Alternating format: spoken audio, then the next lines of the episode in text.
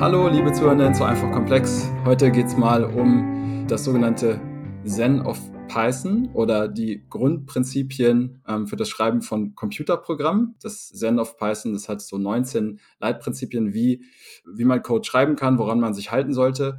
Ähm, wir haben das Ganze aber ein bisschen aufgebohrt, weil das war Burkhardt nicht genug. Was hat dich dazu bewogen, das noch ein bisschen aufzubauen? Oh, das ist eine gute Frage, ja. Also ich, wir wollen mal eine Folge machen über, es gibt so, es gibt so tolle abstrakte Leitlinien, ja, für Entscheidungshilfen quasi, wenn man Code macht. Man muss ja sehr viel entscheiden, wenn man, wenn man, wenn man Code schreibt. Und zwar gar nicht nur so im technischen Detail, sondern auf ganz großen Linien.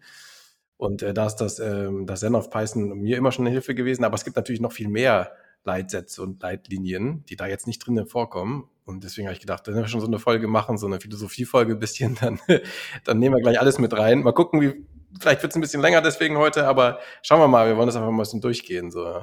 Kurzer Einschub aus dem Off. Wir haben es nicht geschafft, alle Prinzipien, alle Grundprinzipien der Softwareentwicklung in einer Folge unterzubringen und daher werden wir das Thema splitten und diese Woche nur die von uns kuratierte Liste vorstellen und nächste Woche auf die Zen of Python eingehen. Viel Spaß mit der Folge.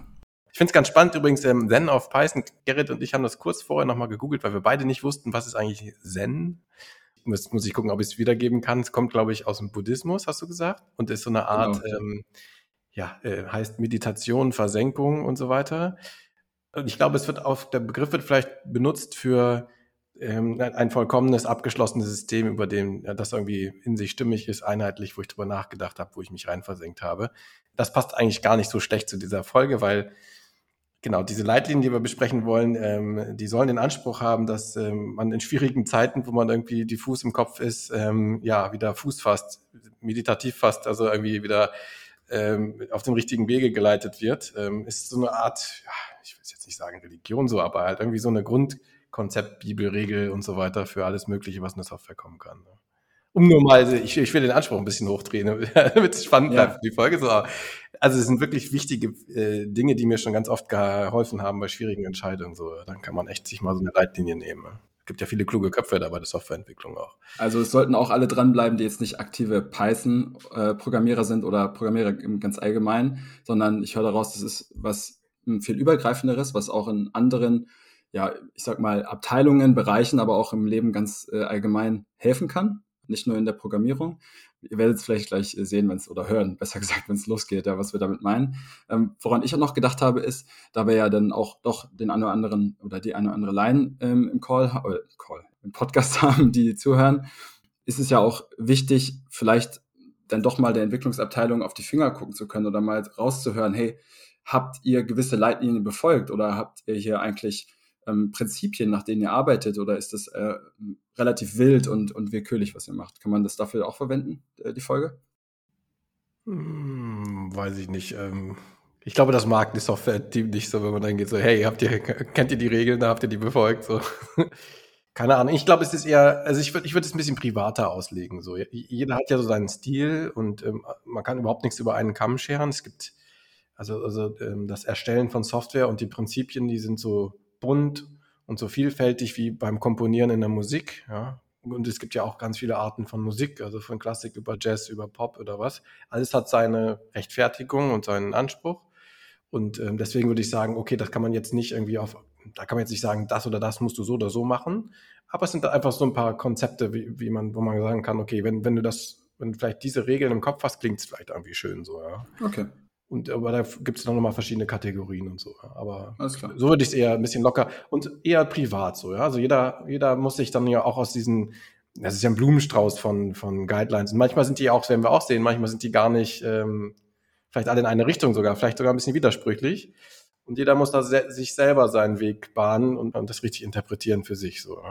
Cool, dann lass uns nicht weiter ähm, Zeit verlieren tatsächlich. Wir haben 30 dieser Prinzipien vor uns. Die sind vielleicht zum Teil ähm, überschneiden die sich ein bisschen, vielleicht zum Teil widersprechen die sich auch so ein bisschen. Wir werden sehen und manche werden wir sicherlich ein bisschen ausführlicher besprechen oder besser gesagt du Burkhardt, andere vielleicht relativ schnell abhandeln. Diese 30 setzen sich zusammen aus 19 ähm, ja, Leitprinzipien oder Grundprinzipien, Principles, Guiding Principles eigentlich auf Englisch für Python. Und elf weitere, die ähm, ja wir jetzt einfach für sehr relevant halten in unserer täglichen Arbeit und äh, insbesondere der, der Entwicklung der Software. Mit denen würden wir tatsächlich auch starten, also ähm, diese, diese weiteren Wisdoms, diese zusätzlichen Weisheiten, diese elf zusätzlichen Weisheiten, mit denen wir anfangen. Burkhard, die erste, die du aufgeschrieben hast, ist Always have a single source of truth. Uns fehlt dazu der entsprechende Autor. Wir wissen nicht ganz genau, wo der Ursprung liegt. Bei den ganzen anderen äh, werden wir es dann nennen. Bei diesem äh, wissen wir es nicht genau. Es ist eher so ein Konzept, was sich so entwickelt hat über die Jahre. Was verbirgt sich dahinter? Ja, habe ich als erstes aufgeschrieben, weil das auch so das erste ist, was mir irgendwie eingebläut wurde, als ich angefangen habe, ähm, Software zu schreiben. Ähm, ja, das ist eigentlich eine ganz einfache Regel. Ja, always have a single source of truth, also nur eine Quelle der Wahrheit. Ja. Und das hat ganz viel mit Daten zu tun. Wir arbeiten ja immer mit Daten und Funktionen quasi. Das macht ja Software aus. Und äh, die Frage ist, wer, wer speichert welche Daten? Im Grunde genommen haben wir ja viele Datenbanken wir haben ja große Systeme heutzutage. Und manchmal hast du zwei, drei, vier, fünf Systeme, die miteinander arbeiten. Dann gibt es auch so Management-Meeting, wo man sagt, so welches ist denn hier das Leitsystem und welche anderen hängen sich ran und so weiter und so fort. Das gibt es ja oft, ne, wenn du so, wenn du so größere integrative Projekte hast. Und da ist aber als Softwareentwickler oder als Designer, sage ich einfach mal, wir, wir, können ja sogar ein bisschen abrücken von der Softwareentwicklung. Ja? Kur kurzen Einschnitt mache ich kurz, bevor ich jetzt hier gleich noch weitergehe. Warum machen wir das jetzt nicht nur für die Softwareentwickler, ja? sondern diese Folge ist ja auch total relevant für alle No-Code, Low-Code-Tool-Entwickler, weil ähm, ja, ob ich jetzt, ob ich jetzt Software wirklich schreibe oder ob ich jetzt das, Design, äh, das System einfach nur designe, indem ich irgendwie Low-Code, No-Code-Tools zum Beispiel nutze, bleibt es aber den gleichen Anspruch, ja. Also diese großen Design-Principles, die muss ich auch da beachten, ja. Das ist also wenigstens, äh, mindestens zu einem großen Teil, ja. Kurzer Zwischenschub, so. Und jetzt zurück, Single Source of Truth. Also es kann schon sein, dass ein System zum Beispiel eine Datenbank hat, wo bestimmte Daten gehalten werden und das andere System braucht diese Daten halt auch, um einen Untertask zu, zu machen oder irgend sowas. Das macht halt einen komplementären Task. Und jetzt schon die Frage, ja, was passiert denn dann? Schicke ich die dann immer einzeln zu zu dem System oder kriegt die die Daten quasi auch ja, und hat das dann eine eigene Datenbank und so weiter und so fort? Wir haben ja schon Austauschformate gehabt, gerade in der letzten folge. Und das sind dann schwierig, das sind schon schwierige Entscheidungen so, ja. Also hat quasi nur System A die Datenbank und alle anderen Systeme, die auf den Daten auch arbeiten müssen, kriegen die nur äh, on the fly als Austausch geschmissen oder gibt es dann Cache und so weiter. Und da kann man sich diese Grundregel auch nehmen und sagen, ist eigentlich egal, kannst du austauschen, kannst du auch eine eigene Datenbank haben in den Austauschsystemen, ist Wurst. Aber du musst wenigstens mental ein System äh, festsetzen, was die Single Source of Truth ist. Also das ist die Wahrheit. Ja. Dann kannst du auch Synchronisationen machen, denn da, davon spricht man oft. Du musst dann halt Dateien synchronisieren, wenn sie, wenn sie persistiert, also wenn sie nur nicht quasi im Kabel sich austauschen, sondern wenn sie irgendwo liegen, kann man alles machen aber wir wissen, gegen wen wir synchronisieren müssen. Und wir wissen, wer hier die Wahrheit angibt. So, ja. Dann müssen nämlich alle B, C, D, F-Systeme, die haben zwar auch eine Kopie von System A, aber System A gibt die Wahrheit an. So, ja. Und im Falle von, von, von, ich weiß nicht genau, was los ist, oder der Cache ist vielleicht alt, dann synchronisiere ich mir die Daten von A wieder zurück. So, ja. Das ist total wichtig, denn dann geht nichts durcheinander. Und das ist halt auch nicht nur ein Designprinzip, das ist auch einfach ein, ja, das muss man mit den Projektpartnern auch diskutieren, so, ne, dass jeder weiß. Ja, es gibt ja viele, die dann vielleicht eine Software schreiben und so weiter. Da muss man vorher festlegen, wer hat hier die Wahrheit, ja, wer hat hier die Wahrheit der Daten. Ja. Und es können viele, es können viele Single Sources of Truth geben, aber nie für die gleichen Daten so. Und äh, das ist ein wichtiges Prinzip. Wenn man das beachtet, glaube ich, ähm, kriegt man kriegt man ein sauberes System. Und wenn man es nicht beachtet, ist auf jeden Fall Chaos vorprogrammiert. Ja. Weißt du, woran ich gerade denken muss aus dem Marketing? Ähm, was ich jetzt in jeder Firma, in der ich bisher gearbeitet habe, erlebt habe, dass unklar war, wo oder dass zumindest äh, das zu Problemen geführt hat, wo liegt der zentrale Folienmaster, ja, damit sichergestellt wird, dass jeder Foliensatz, der in diesem, in diesem Unternehmen oder auch für Externe produziert wird, äh, genau gleich aussieht, ja, und davon darf eigentlich auch nur einer existieren, den denn alle benutzen sollten als Template für, für was auch immer. Hat jetzt nicht so viel mit äh, Daten und, und, und, und Softwareprogrammierung zu tun, aber auch da ist es total sinnvoll, diese Single Source of Truth zu haben, ja, was ist hier gerade der Datensatz, der ja, einfach die Wahrheit oder die Wahrheit darstellt. Ja, sprichst mir aus dem Herzen, Gerrit. Das hatte ich sogar auch noch mit, äh, mit äh, reingeschrieben in die Folgenplanung. Denn das ist ja ganz viele von diesen Themen sind natürlich erstmal für Software ausgesprochen, aber haben eine viel größere Relevanz ja, für Management, für auch ganz andere Berufe und so weiter. Single Source of Truth ähm, ist im ganzen Büromanagement, glaube ich, auch eine sehr gute, eine sehr gute Regel. Ob es der Folienmaster ist oder oder die, die, die, die, die CI-Farben und so weiter und so fort. Ja. Habe ich davon mehrere Ordner und es liegt mehrfach und ich ändere das und habe es nicht überall geändert, ja, dann ist der erste Mitarbeiter, der weiß davon nichts und so weiter. Ja. Also das geht dann immer schief. So. Also eine einfache Regel, ich glaube, da muss man gar nicht, da braucht man gar nicht so viel mehr dann zu sagen. Ja. Tatsächlich haben wir geschafft, fünf Minuten drüber zu reden. Mal gucken, ja, wie weit cool, wir ne? kommen heute. ähm, gut, Nummer zwei, ähm, die wir rausgesucht haben, ist Premature Optimization is the root of all evil. Also voreilige Optimierung ist die Wurzel allen Übels, frei übersetzt. Ja, und äh, hier haben wir eine Quelle, das ist das Buch The Art of Computer Programming bei Donald Knuth aus dem Jahr 1968, ja, schon ziemlich alt. Was ja, voll krass, ne? Da hat er damals ja. schon so einen, so einen, wahren Satz gesagt. Ja. Ja. ja Was steckt ähm, dahinter? Ja. Damals war es vielleicht noch, noch viel relevanter als heute, weil ich glaube, ähm, Computeroptimisierung, Programmoptimierung 1968 war noch ein dickeres Brett als heute. Mit, es gibt viel mehr Toolings und so weiter. Es wird einfacher zu optimieren. Aber vielleicht auch nicht, weil das ist ja auch, die Software ist dafür sehr vielschichtiger geworden, sehr viel, ja, intransparenter auch für den Entwickler, weil wir mit ganz vielen Bibliotheken arbeiten, die wir gar nicht so kennen. Und das, das muss ja alles mit betrachtet werden, wenn ich bei, wenn ich optimiere. Was heißt denn Optimierung? Ja, ich habe, also ich, ich habe erstmal eine Funktion mir überlegt und, und, und, und will erstmal ein funktionales Produkt machen. Und dann, wenn ich das codiere, ist es vielleicht nicht so schnell, wie ich das gerne hätte. Aktives Beispiel, ich habe eine Weboberfläche gemacht so und ich äh, mache Drag and Drop und das fängt irgendwie schwer an zu ruckeln. Ja, hatten wir auch, ja. Gibt's ja mal, ne? So, und dann, und dann, und jetzt musst du überlegen, wann, wann fängst du an, rum zu optimieren. Ne? Und ähm, dieser, dieser, diese Wahrheit oder dieser Wisdom, diese Weisheit sagt halt, macht das halt ganz spät. Ja. Und äh, kann ich nur bestätigen, weil ähm, es, in, es ist unglaublich zeitintensiv, eine Performance zu optimieren. Weil was ich vorher machen muss, ich muss erstmal rausfinden, was ist überhaupt mein Bottleneck? Also wo, warum ist es langsam? Ja? Find das mal raus bei so einer komplexen Software. Ja? Also da gehst du ganz lange in die Analyse und dann findest du irgendwann raus, ah, das war mein, das war mein Bottleneck so. Und dann fängst du das an zu optimieren, ja. Und dann ist es wieder immer noch langsam, dann kommt der nächste Bottleneck und so weiter. Das ist ein unglaublich aufwendiger Prozess, der ganz viel Zeit kostet und der sofort wieder unnötig war, wenn ich die Software funktional ein bisschen umschreibe, dann ist eine ganz andere Spielwiese, dann habe ich vielleicht wieder schon ganz andere Probleme, die, die, die zuerst da sind. So.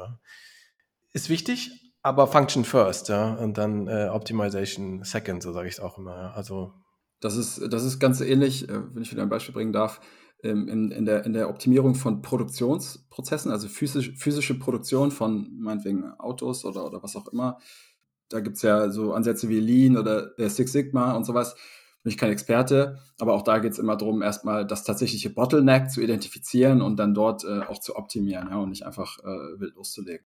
Okay, Verstanden. Dann den dritten, den finde ich ziemlich cool, ja, weil man redet viel darüber. Es geht um Skalierbarkeit und ähm, ich glaube, deine Ansicht da ist ganz spannend. Und zwar lautet es, ähm, oder lautet dieser Wisdom, diese Weisheit, Scalability, the number one problem people don't actually have, but still solve. Ähm, das basiert auf einem Tweet von Eberhard Wolf aus 2019 und ja, wieder frei übersetzt.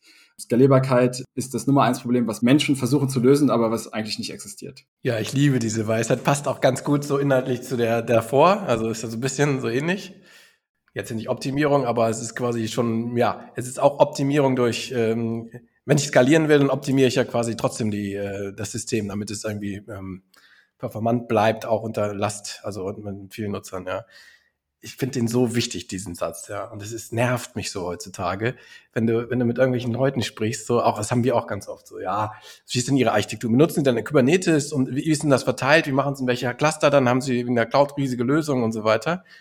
Und wenn ich dann sage, so, nö, ähm, haben wir erstmal nicht. Wir haben erstmal eine virtuelle Maschine so und ähm, klar haben wir Microservices und so, aber pff, wir brauchen gar kein Kubernetes. Ja, wir kommen erstmal ganz gut klar mit den, mit den einfachen Sachen von Docker und so weiter. Das ist alles überschaubar ja, na, das geht doch nicht, da muss man doch gleich mitdenken und so weiter. Völliger Quatsch, so, ja. Also, ich habe manchmal das Gefühl, dass heute, ähm, also da werden ja Waffen rausgerückt und Kanonen, ja, ähm, um Probleme zu lösen, die gibt's ja gar nicht, ja. Und die Leute fragen dich das und wollen das haben, die haben noch nicht mal dein Produkt gesehen, ja. Die wissen überhaupt nichts über die Skalierbarkeit. Und äh, ich kann auf tausend Arten skalieren, so, ja. Und äh, bevor ich überhaupt gar keine Probleme habe mit meinem System, muss ich auch nicht anfangen, über Skalierbarkeit nachzudenken. Wenn ich die, das Design der Software sauber mache, löst sich Skalierbarkeit zum Schluss von ganz alleine. Ja? Da kommen mir schon viele Gedanken. Ja? Wenn wir mit Containern, wenn man sauber mit Containern arbeitet, muss man da nicht am Anfang drüber nachdenken. Ja? Und ich glaube, es wird also unglaublich viel Wasser warm gemacht und, äh, und Münzen irgendwie aus dem Fenster geschmissen für riesige Systeme, die, die machen einfache Webauftritt oder irgend sowas und dahinter steht ein riesen AWS Cloud mit Load Balancer und was nicht alles, was die heute da aufsetzen, weil man denkt, okay, wenn, wenn dann der fünf Millionenste User gleichzeitig klickt, ja, dabei hat man irgendwie 100 Klicks pro Woche oder irgend sowas. Also da bin ich sehr allergisch gegen dieses, ähm, gegen diese und mag das halt besonders gern, habe das natürlich auch nach vorne gerückt, ja. Also, ja, ja es ist ja eine ausgewählte Weisheitenliste. So.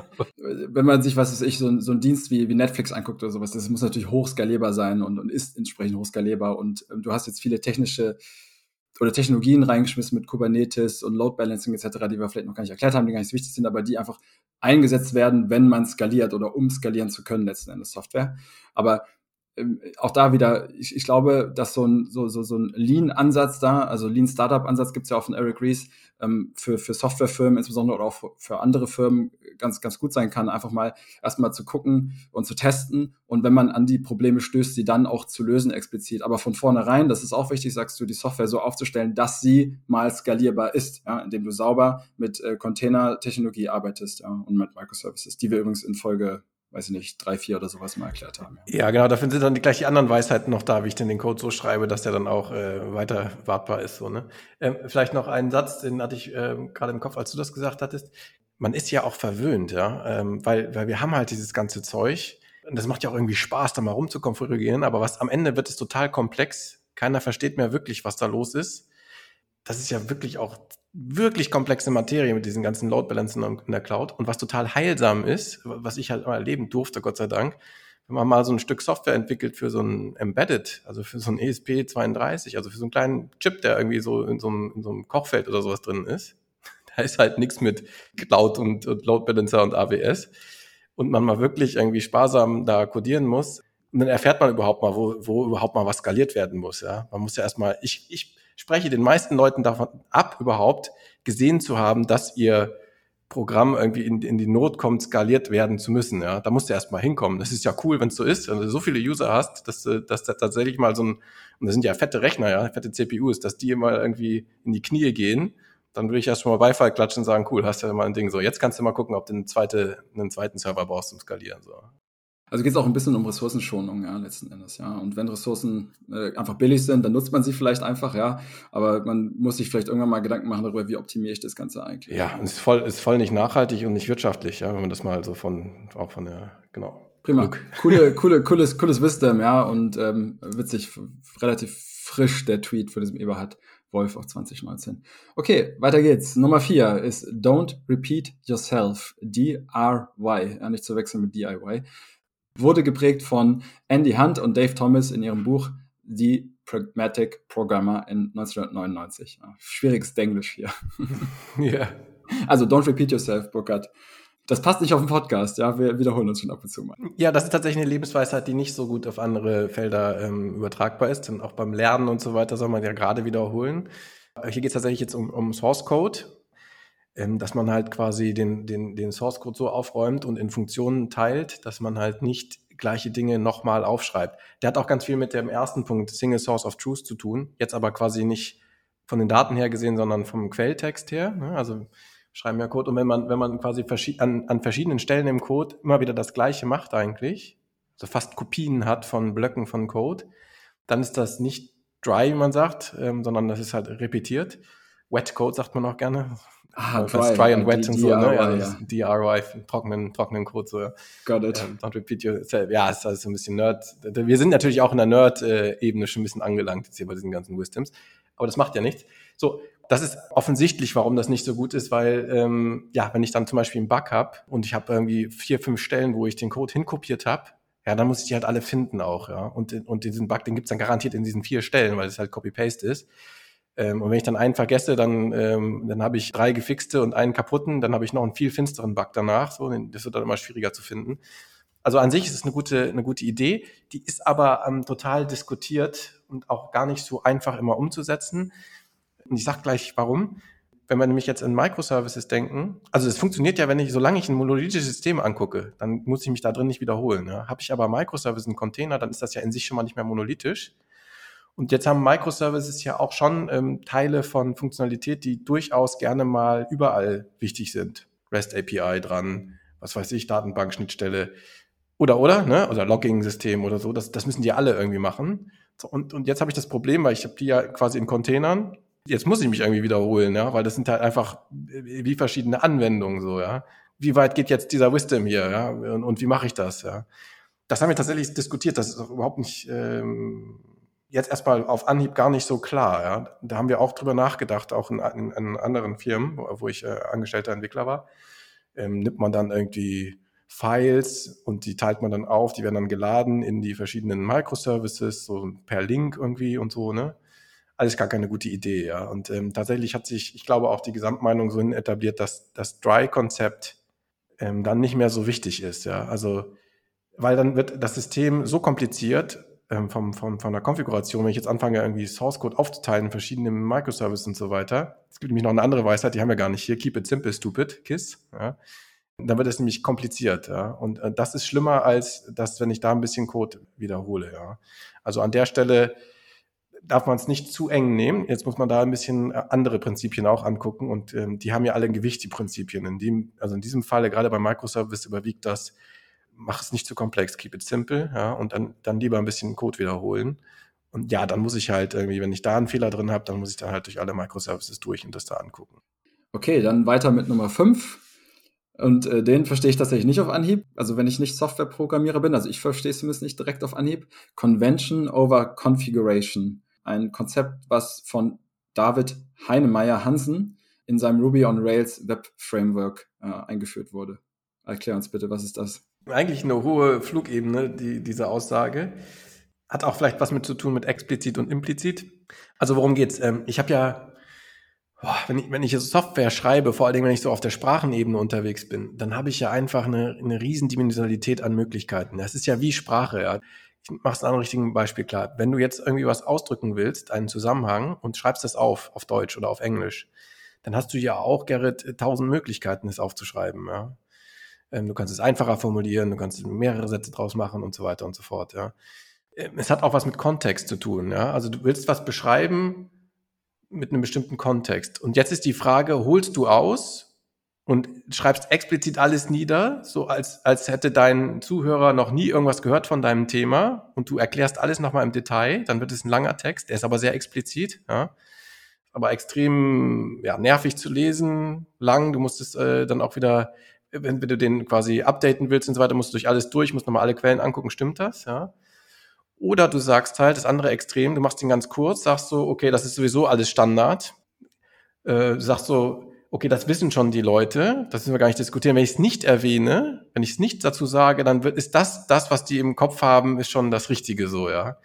Also, bisschen schwierig zu sagen, wie soll ich, wie soll ich sagen? Also, du, du bist irgendwo auf einem, zum Beispiel, du hast ein Web-Framework gemacht und dann, dann, äh, man kann auch sagen, das sind gute Defaults, ja. Du wählst halt du wählst halt ganz viele Sachen aus, die eigentlich konfiguriert werden müssen, aber du nimmst halt super Defaults, von denen du meinst, dass das die Leute auch denken, dass das der Stand, die Standard, äh, der Standardweg sein soll, wie sich das ähm, verhalten soll, das Programm. Ne?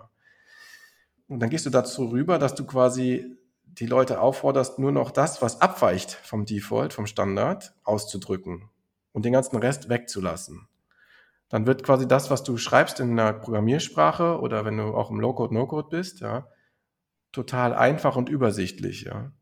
Tatsächlich passiert ja im Hintergrund noch viel mehr, was du auch hättest konfigurieren können, aber da sind halt quasi die Vorgaben, die Defaults, ähm, die greifen dann, ja. Das meint das, ja. Convention over Configuration. Dann sparst du dir auch riesige Konfigurationsskripts und so weiter, ob die in YAML oder XML sind und so weiter, weil die sind quasi eigentlich im System drin. Ja. Und wenn du es ganz schick machst, dann kannst du trotzdem für Leute, die denen dann auch selbst der Standard Standard ja, ähm, nicht gefällt, sondern die da auch noch eine Ausnahme haben möchten, eine Möglichkeit bieten, es zu tun. Ja. Aber die versteckst du erstmal richtig doll. Ja. Die ist erstmal nicht da, damit es einfach wird. Gut, dann weiter zu Nummer 6. Composition over Inheritance. Das ist äh, wieder etwas, was du uns nochmal äh, genauer erklären musst. Und das kommt aus dem Buch Design Patterns, Elements of Reusable Object-Oriented Software aus dem Jahr 1994. Ja. Etwas älter wieder. Richtig, ähm, aber hier kann ich mal kurz was sagen. Dieses Buch, ähm, das wurde mir auch nahegelegt, das habe ich schon immer.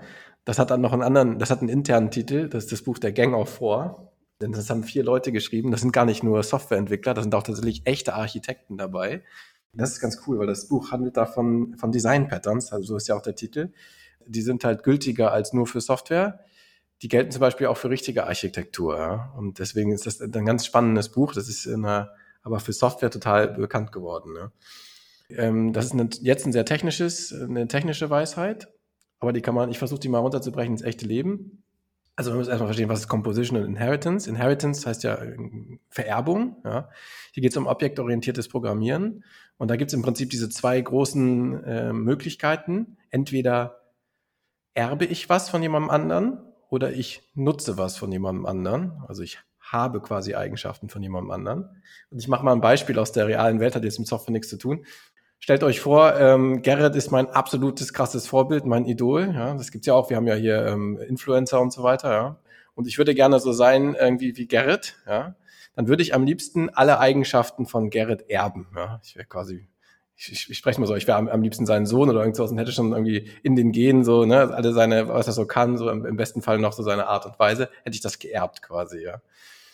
Das ist der naheste Austausch ähm, zu einem Vorbild, ja. Ein Vorbild im Computer ist eine Klasse, ja, die, die kann irgendwas, ja. Die, die ist meistens ja, zum Beispiel irgendwie eine Netzwerkklasse oder irgend sowas. Die kann zum Beispiel eine, eine, eine Klientenklasse, die kann zum Beispiel eine Verbindung im Server aufbauen oder irgend sowas. Und jetzt bin ich jemand anders, habe noch, hab noch meine eigenen, natürlich meine eigenen Extra-Features. Also bin nicht die, bin nicht der Klient selber so, ja. Möchte jemand sein, der das aber auch kann, ja. Dann kann ich erben von dieser Klasse. Ja. Also so wie ich gerade gesagt habe, ich will am liebsten die Eigenschaften von Gerrit erben, ja, kann das auch ein, eine Klasse. Ähm, und der, nur erstmal die Möglichkeiten aussortieren. Und wenn ich das nicht mache, wenn ich es nicht erben will, dann könnte ich auch sagen, ah, okay, ich bin schon ich selber, ich erbe das nicht, ich erbe, beerbe Gerrit nicht, aber ich möchte, ich möchte seine ganzen Features und was er so kann nutzen, so, ja. Also ich habe den Gerrit in der Tasche, ja. Und jetzt muss ich, jetzt kann ich nicht einfach erben und habe das automatisch, sondern ich muss quasi mir ein paar Sachen noch aneignen, so zu sein wie Gerrit, aber ich kann ihn benutzen, ja. Ich, ich habe eine Referenz zu Gerrit. Ich könnte ihn immer fragen so und dann antwortet der für mich oder so, ja. Das nennt man dann Composition, ja. Also ich habe quasi nur einen Händel an dich, einen Grab so. Ich habe dich immer am Arm so und kann dich immer fragen, wenn ich was brauche, aber ich benutze das für meine eigene interne Kommunikation. Ja. Jetzt kommt mir sofort das Prinzip oder das Prinzip von einer API in den Kopf, ja, dass ich einfach irgendwo was aufrufe und äh, ausführe und nutze letzten Endes, um es dann wieder bei mir weiter zu verwerten. Genau, das, das Prinzip ist richtig bei der API, nur also die Flughöhe ist äh, dann anders. Diese Konzepte besprechen wir dann quasi innerhalb eines Stück Quellcodes. Das ist ein bisschen enger an, an einem Quellcode. Man hat wirklich mit Klassen und Objekten zu tun. Wir hatten auch schon mal eine Folge. Genau. Und aber, aber das Designprinzip ist genauso weit, wie du es gesagt hast, Gerrit. Genau. Es ergibt sich. Und das hat man über lange Zeit herausgefunden, dass es typischerweise günstiger ist, zu komponieren, also eine, eine Composition zu machen, als zu erben, ja. Weil wenn ich erbe, dann erbe ich halt allen Trash mit. So, ich kann, kann nichts machen. So, ich erbe halt genau alle Eigenschaften. Ja. Ich, ich, ich kann es dann auch nicht mehr modifizieren. Dann, dann, dann bin ich halt zu einem gewissen Teil Gerrit, so, ja. Und mein eigenes Wesen kommt dann vielleicht ein bisschen kürzer, so, ja. Es gibt noch ein großes Problem damit, wenn ich vor allen Dingen nicht nur Gerrit cool finde, sondern jetzt irgendwie noch jemanden anders, ja, dann muss ich auch von dem erben. Und jetzt habe ich auf einmal zwei Leute, von denen ich erbe und die haben vielleicht Eigenschaften, die sind dann doch gar nicht mehr so orthogonal, die widersprechen sich vielleicht und so weiter. Und dann komme ich in Konflikte mit mir selber. Ja. Und das ist tatsächlich in der Software auch so, ja. Ähm, und es ist einfach besser zu sagen, okay, ich habe hier, ich habe hier den Gerrit und ich habe vielleicht noch den Lars und den äh, und, und die Annette oder irgendwie, ja, wie auch immer. Und die habe ich irgendwie alle ganz greifbar und ich kann auf die zugreifen aber einfach in Composition so, ja. Und das ist, hat sich herausgestellt, dass das viel cooler ist. Warum ist das gar nicht so offensichtlich und warum ist das so krass?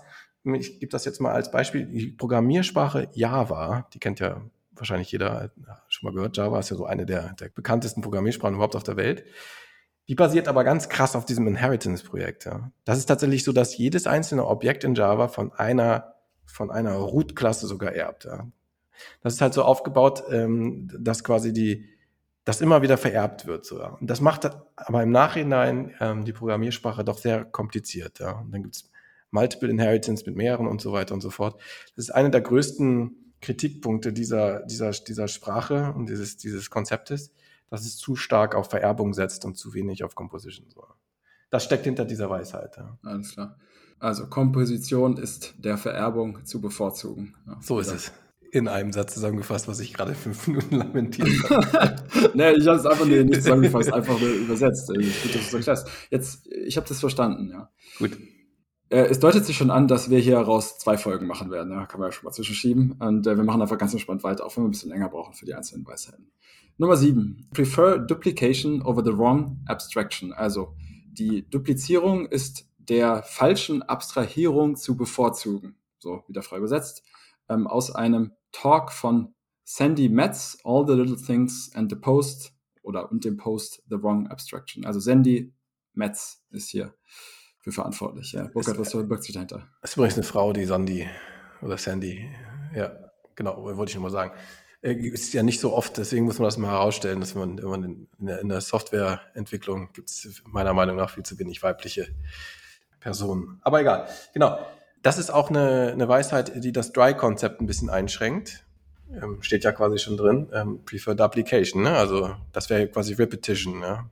Das steht im Widerspruch zu Don't Repeat Yourself. Ne? Die holt quasi diese Regel auf die richtige Ebene wieder ab. Also wenn ich mich nicht wiederholen will, dann muss ich oft einen Level höher gehen in der Abstraktion. Ne? Also Sachen standardisieren. Und wenn ich standardisiere, überbügel ich manche Sachen. Ne? Ähm, immer wenn ich abstrahiere, dann wird ja vielleicht das Detail nicht mehr ganz richtig für alle Sachen. Ne? Das ist ja auch so. Eine, das ist ja alles sehr konzeptuell und grundlagig so, ja, was wir hier sprechen. Deswegen mag ich es auch so. Ja.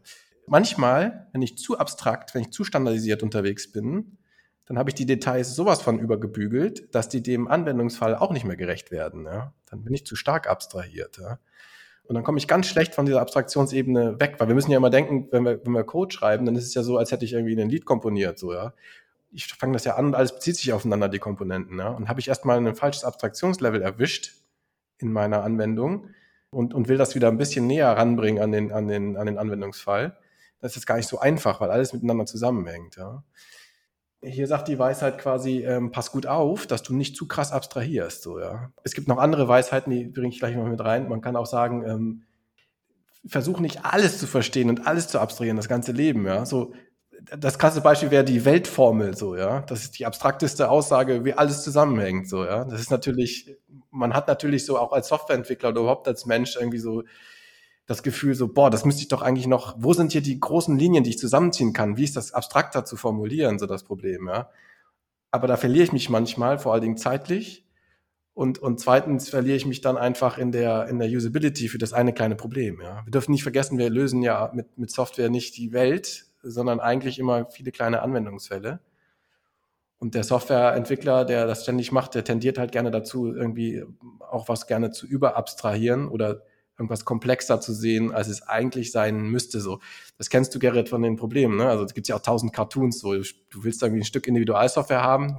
Ich weiß nicht, ob unsere Zuhörer dieses Beispiel mit dieser Schaukel kennen. So ja, also ich, der, der Kunde will einfach nur eine Schaukel haben so und, und der Softwareentwickler macht daraus den Wahnsinn so ja, weil weil der denkt so, okay, das kann ich irgendwie abstrahieren, eine Schaukel mit Seilen, so das muss schwingen und so weiter und fängt an, ein riesiges Ding zu bauen, damit du später aus der Schaukel vielleicht noch irgendwie ein Bananenbrot dran machen kannst oder was weiß ich so, ja ähm, so, so denken halt die Softwareentwickler. Und diese Wahrheit sagt halt so, pass auf, ähm, dann baust du lieber zwei Schaukeln, die mit verschiedenen, ne, das eine ist mit einem Schaukelbrett und das andere ist halt für Babys, das ja nicht rausfallen, das ist eine Schaukelschale. Aber deswegen musst du jetzt nicht, äh, dann machst du die und die Seile und das Gestell, ja, die, die, die sind dann doppelt, ja, die hast du zweimal codiert aber versuch jetzt nicht die Schaukel zu erfinden, wo dann irgendwie mit, mit Adapter und Anschluss und, und so weiter, das wird so kompliziert. Um da die, die Softwareentwicklerinnen und Entwickler in Schutz zu nehmen, ja, äh, dieser Cartoon geht weiter äh, da bringt auch Sales und, und, und Produktmanagement bringt auch eine ganze Menge Verwirrung rein. Ja, ja genau, ganz genau. Aber ich weiß genau, was du meinst. Ich glaube, die viele Zuhörenden haben das auch schon gesehen, diese Schaukel, wo am Ende die Achterbahn da steht oder sowas. Ja. Ganz genau, das ist der Klassiker, das Ding. So. Genau. Prima, ja, spannend, dass sich das äh, in Teilen oder das, ich würde mal sagen, es ergänzt das Dry, ja. Also es, es schränkt es äh, zum Teil ein und ergänzt es an der, an der richtigen Stelle. Den nächsten finde ich richtig cool.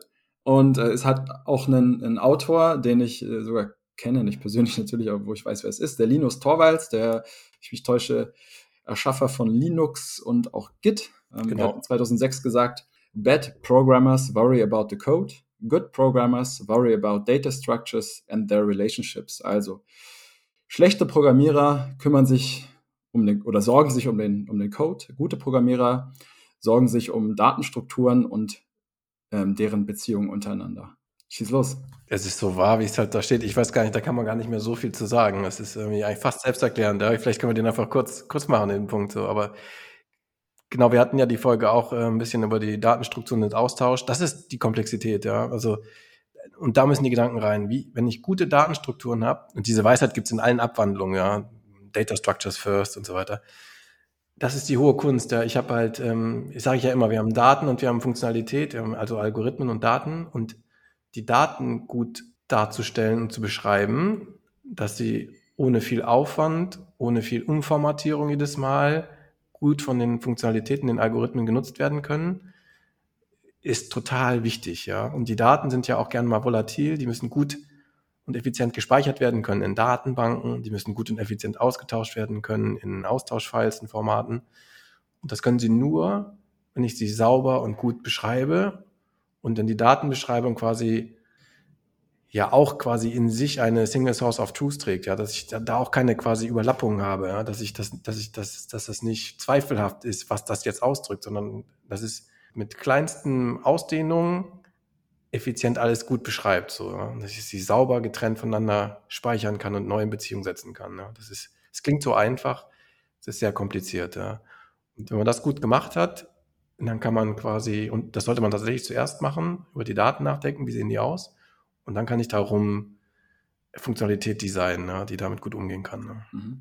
Ich musste gerade denken an Texte, die man hier und da mal verfasst, also zum Beispiel eine, eine Studienarbeit oder eine, eine, Bachelorarbeit, eine Diplomarbeit, äh, jetzt äh, vor kurzem einen Förderantrag, ja, den wir geschrieben haben für ein Projekt, äh, wo wir auch uns erstmal eine gute Struktur äh, tendenziell überlegen sollten, um dann auf dieser Struktur aufbauen, einfach die Lücken zu füllen. Oder ein guter Vortrag, den man irgendwo hält oder sowas in der Art. Oder ein Pitch, der irgendwie einem Gerüst folgt und das man dann so ein bisschen auffüllt. Ja, also um das ein Stück weit zu übersetzen in andere Bereiche. Ja, das fällt mir dazu mhm. ein. Kann man das vergleichen?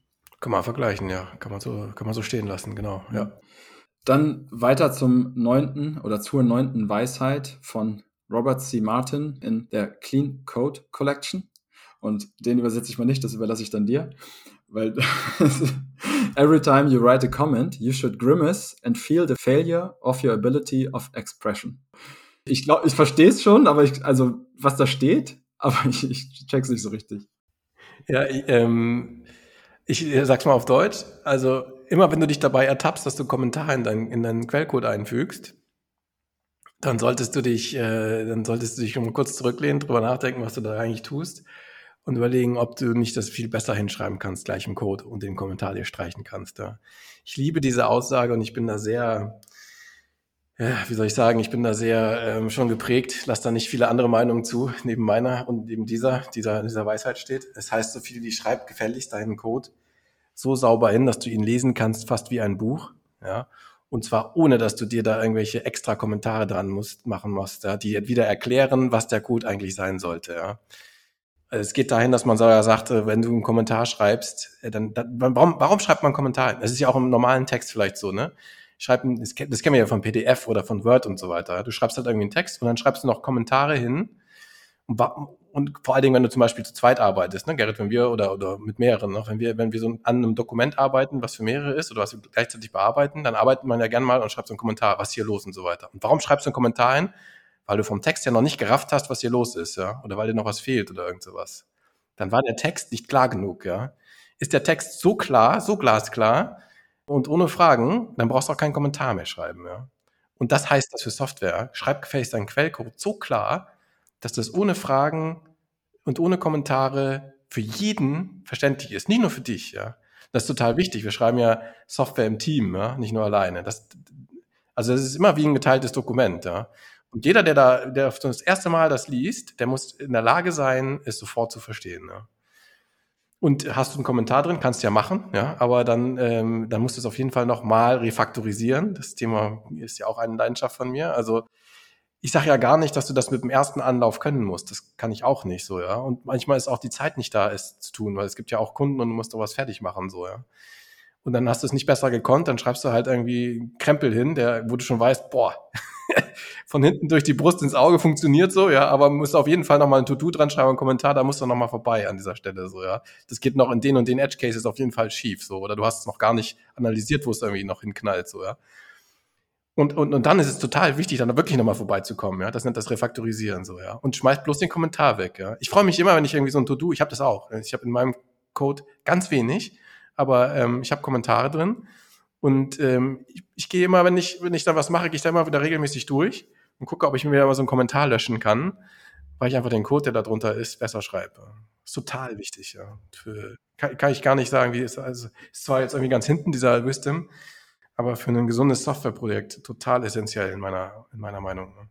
Ich vermute, es gilt die Einschränkung, dass das für jede und jeden Softwareentwicklerin äh, lesbar sein soll. Ja, jetzt nicht für mich, ja, also der Code. Ja, man, ja, muss die, man muss die Syntax und die Sprache beherrschen. Ja, ja, genau, genau, genau. Also die Vokabeln kennen. Ja, und da kann man, es ist schön, dass du es sagst. Also da gibt es ja dann wieder auch, äh, wie soll ich sagen, ne? Also so eine Programmiersprache ist ja, hat ja auch seine Eigenheiten und seine Grammatik und seine speziellen Konstrukte. Und jetzt ist die Frage für jeden, du hast es schon gesagt, ne? Also auf jeden Fall mal für jeden Softwareentwickler, das, das schon mal gesetzt mit dieser Weisheit. Jetzt ist die Frage für jeden Softwareentwickler grundsätzlich oder jeder, der diese Sprache sehr gut kann. Das ist auch eine Riesendebatte immer so, ja. Also es gibt ja verschiedene Programmiersprachen und die sind manchmal auch tatsächlich so unterschiedlich wie echte Sprachen, ja. Und äh, habe ich noch nie irgendwie, was weiß ich, äh, C gesehen, dann verstehe ich das halt auch nicht. Selbst wenn ich Softwareentwickler bin, ja. Ich kann fließend JavaScript programmieren, kein Problem, kann Web-Oberflächen machen, richtig schön. Und jetzt kriege ich so einen so so einen C++-Code dahin, ne? Ja, das ist dann halt erstmal eine Fremdsprache, obwohl ich eigentlich Ahnung habe, wie Software geht. So. Und jetzt ist die Frage, muss das dann auch für jemand anders lesbar sein? Ich würde sagen, nein. Ne? Also ich und sogar mit Absicht. Ich würde auch sagen, nutze halt alle grammatikalischen und Fremdwörter dieser Programmiersprache. Geh davon aus, dass es nur für jemanden, der auch sehr gut diese Sprache kann, lesbar ist. Ja? Denn und, und das ist aber nicht, äh, das ist nicht common, common wie soll ich sagen, äh, gemeinschaftliche Meinung. Ja? Ähm, da haben andere andere Meinungen als ich. Also deswegen gibt es die ja, die verschiedenen Programmiersprachen, weil die halt auf verschiedenen Sachen sehr gut sind. Und du manchmal ganz kurz was ausdrücken kannst, weil die Programmiersprache dir das von der Grammatik her erlaubt. Ja? In der anderen geht das dann vielleicht nicht. Also jetzt versuch aber dann nicht irgendwie, nur damit das jeder lesen kann, jeder Hansel und Pamsel, der meint, er könnte Software entwickeln, deswegen es irgendwie so hinzuprogrammieren, dass ich nur die rudimentärsten Feature von der Programmiersprache nutze, damit es bitte auch jeder lesen kann. Ja? Dann finde ich, schießt man sich auch ähm, ins Knie, weil, weiß ich nicht, dann, dann nutze ich ja nicht die, also ich habe ja die Programmiersprache als Technologie ausgewählt, um irgendwas zu tun, so, ja, mit, also benutze die bitte, auch bis zum maximalen Extent und derjenige, der es dann nicht versteht, aber deswegen, weil er eigentlich die Sprache noch nicht beherrscht, der soll dann nochmal bitte ins Studium gehen und die Sprache gut lernen, dann kann er das auch lesen wie ein Buch. Ja. Da werden vielleicht ein paar Leute sagen, ja, Herr Heisen, das ist aber eine krasse Ansage so, aber ja, ist halt so, ja, sehe ja. ich so. Also warum sollte man sich einschränken in, in, in den Möglichkeiten, wenn die dann gegeben sind? Naja, also ich mal ein Beispiel aus dem Leben, ne? Also die deutsche Sprache ist ja auch kompliziert, ja. Und wenn die Juristen sich nicht einschränken, da verstehst du als Normalsterblicher auch nichts mehr, ja. Äh, da sagst du ja auch, jetzt passt mal auf, äh, könnt ihr das bitte mal formulieren für Normalsterbliche, ja. Und da kriegen die, aber da haben die gar keinen Bock drauf, ja, weil die haben halt, die, die haben halt ihre Vokabularien und so weiter und die sind auch richtig, ja. Da muss ich halt ein bisschen einarbeiten, ja. Und was ich sage ist quasi, liebe Juristen, bitte schreibt eure Texte im juristischen Deutsch, so, ja, und versucht es nicht einfach zu schreiben, so, ja. Ne? Aber, aber was ich sagen will, wenn du den wirklich in der Tiefe verstehen willst und sogar was zu beitragen willst zum juristischen Text, dann sage ich halt, okay, dann musst du halt, kannst als Laie da nichts machen, dann musst du halt zum gewissen Maße dir diese, diesen Glossary da aneignen Ansonsten bringt es auch nichts darum zu fuschen in dem Text. So, das macht es dann nicht besser. Ja, da bin ich voll bei dir. Im Zweifel ist ja ein juristischer Text wieder für andere Juristen. Und das ist ja hoch explizit Ganz äh, genau. an der Stelle.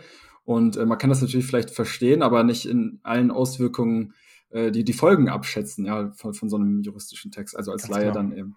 Ja, Sehe ich okay. auch so. Cool, okay, dann haben wir zwei, ähm, also Nummer 10 äh, und 11, äh, die jetzt kommen, ähm, die sich mehr Richtung UX, also User Experience, ähm, orientieren. Und da starten wir mal mit User Centricity.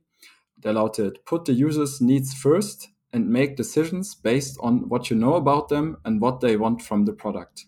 Ich versuche es nochmal ähm, frei zu übersetzen. Also setze die Anforderungen der Nutzer an erste Stelle und äh, basiere deine Entscheidungen darauf, was du über die Nutzer Nutzerin weißt und was sie von dem Produkt möchten oder erwarten. Genau, schieß los. Also wir haben jetzt hier kein, ähm, keine Quelle. Äh, vielleicht reichen wir es noch nach in der Folgenbeschreibung. Ja, es ist vielleicht, ich weiß noch nicht, ob sich auf eine Quelle, das ist, sind so grundsätzliche Regeln. User Centricity. Ich ich habe den Punkt nochmal aufgenommen, ist fast eine Binsenweisheit, könnte man sagen. Klar sollen wir den Nutzer in, in den Mittelpunkt setzen, aber man muss es auch nochmal sagen, so, ja, man, es wird viel nachgedacht über Software und wie man das so machen kann und man, man ertappt sich dabei, irgendwie das Produkt zu bedenken, auch so, wie es irgendwie funktioniert und die Datenbanken und so weiter. alles nicht so wichtig, ja. Und ähm, ich finde dieses Thema so wichtig, weil also so designen wir auch mit unseren Kundenprodukte. Ja. Ich, ich kann, also ich denke selber über eine Software und über deren Abstraktionslevel und was wir da haben wollen, drüber nach, indem ich vom User her komme ja. und ganz zurückgehe bis zu den, bis zu den Datenbanken, bis zu den Datenmodellen. Ich finde, das ist das A und O bei einer guten Software. Man muss sich vorstellen, was, was wird der Endnutzer klicken, haben wollen, sehen wollen, verstehen wollen. Ja. Und wenn wir mit dem Kunden, ähm, auch wenn es Low-Code oder No-Code ist, wenn wir mit dem Kunden besprechen, wie die App aussehen soll, dann fangen wir immer im Frontend an. Und das funktioniert hervorragend, ja, weil man, wenn man, wenn man nicht vom Front, also selbst wenn man vom Frontend anfängt, nur die Knöpfe hinmacht, dann kommen schon diese ganzen wichtigen Fragen so, ja. Ah, ach so, vielleicht müssen wir hier nochmal scannen, können wir hier zurück, kann man das nochmal löschen oder nicht, ist das dann gesetzt und so weiter. Und ähm, hat man das Frontend designt, dann hat man schon mal den grundlagenroten Faden für alles andere gelegt, ja. Also das ist total wichtig, diese Weisheit, ja. Denkt das von der Nutzbarkeit her, dann hast du auch eine super Anwendung, ja. Dann passiert auch das Schaukelproblem nicht.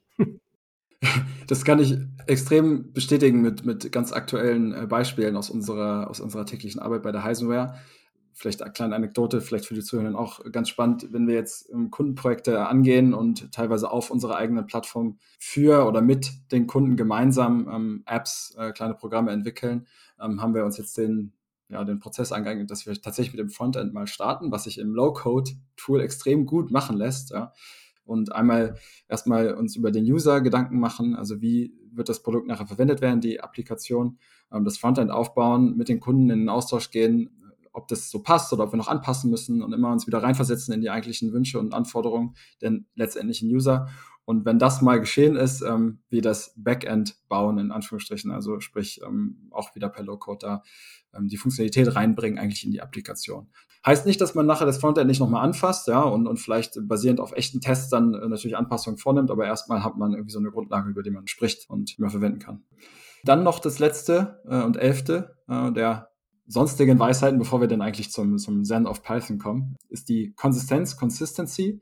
Also, be consistent with what your users expect. Also, sei konsistent mit dem, was deine Nutzer erwarten. Wenn ich drüber nachdenke, dann, dann stelle ich mir sowas vor wie, keine Ahnung, irgendwie, keine Ahnung, wenn ich einen Rechtsklick mache in der Applikation, soll immer ein Kontextmenü auftauchen oder irgendwelche Dinge, die ich machen kann. Oder wenn ich so, so, so eine Strukturierung mehr oder weniger der User, äh, des User Interfaces. Passt das so?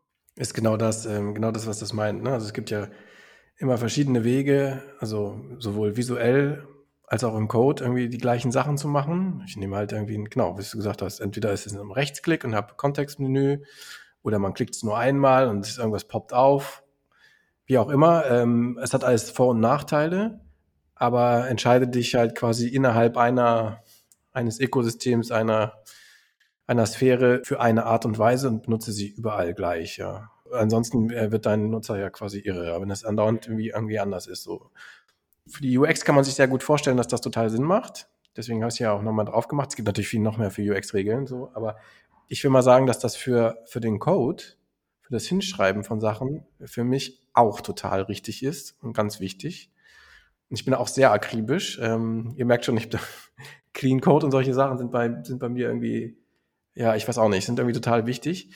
Denn ähm, jetzt ist wieder so, wenn ich einen Text hinschreibe, da kann ich auch wieder auf, haben wir schon ein paar Mal gehabt jetzt in der Folge, ich kann auf verschiedene Arten was ausdrücken, ja. Ich könnte zum Beispiel mal einen Text schreiben, wo ich einfach duze, ja, wo ich mein Publikum duze. Ja? Oder ich habe einen Text, ich sieze die, ja.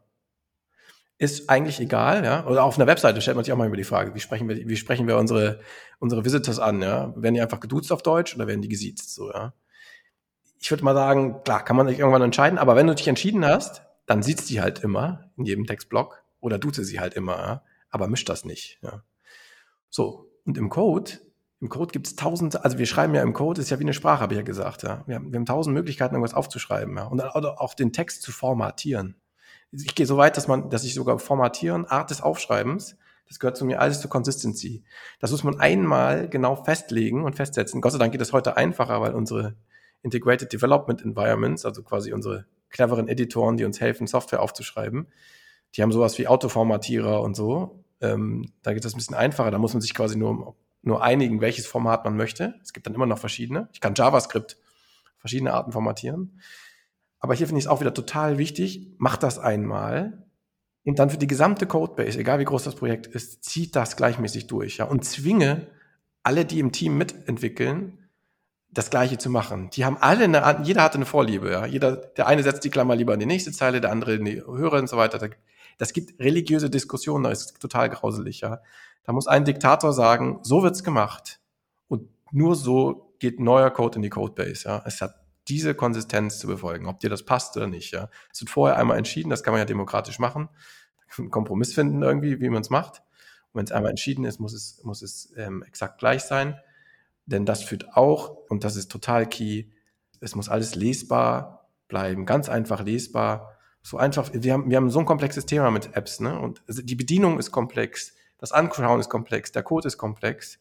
Also müssen wir alle, ich, ich komme ein bisschen zum Schluss von dieser Folge, weil wir machen auf jeden Fall die Sun of Python in der nächsten Folge. Wir, wir müssen dafür sorgen, es passt auch zum, zum, zum Podcast-Thema einfach komplex, ja.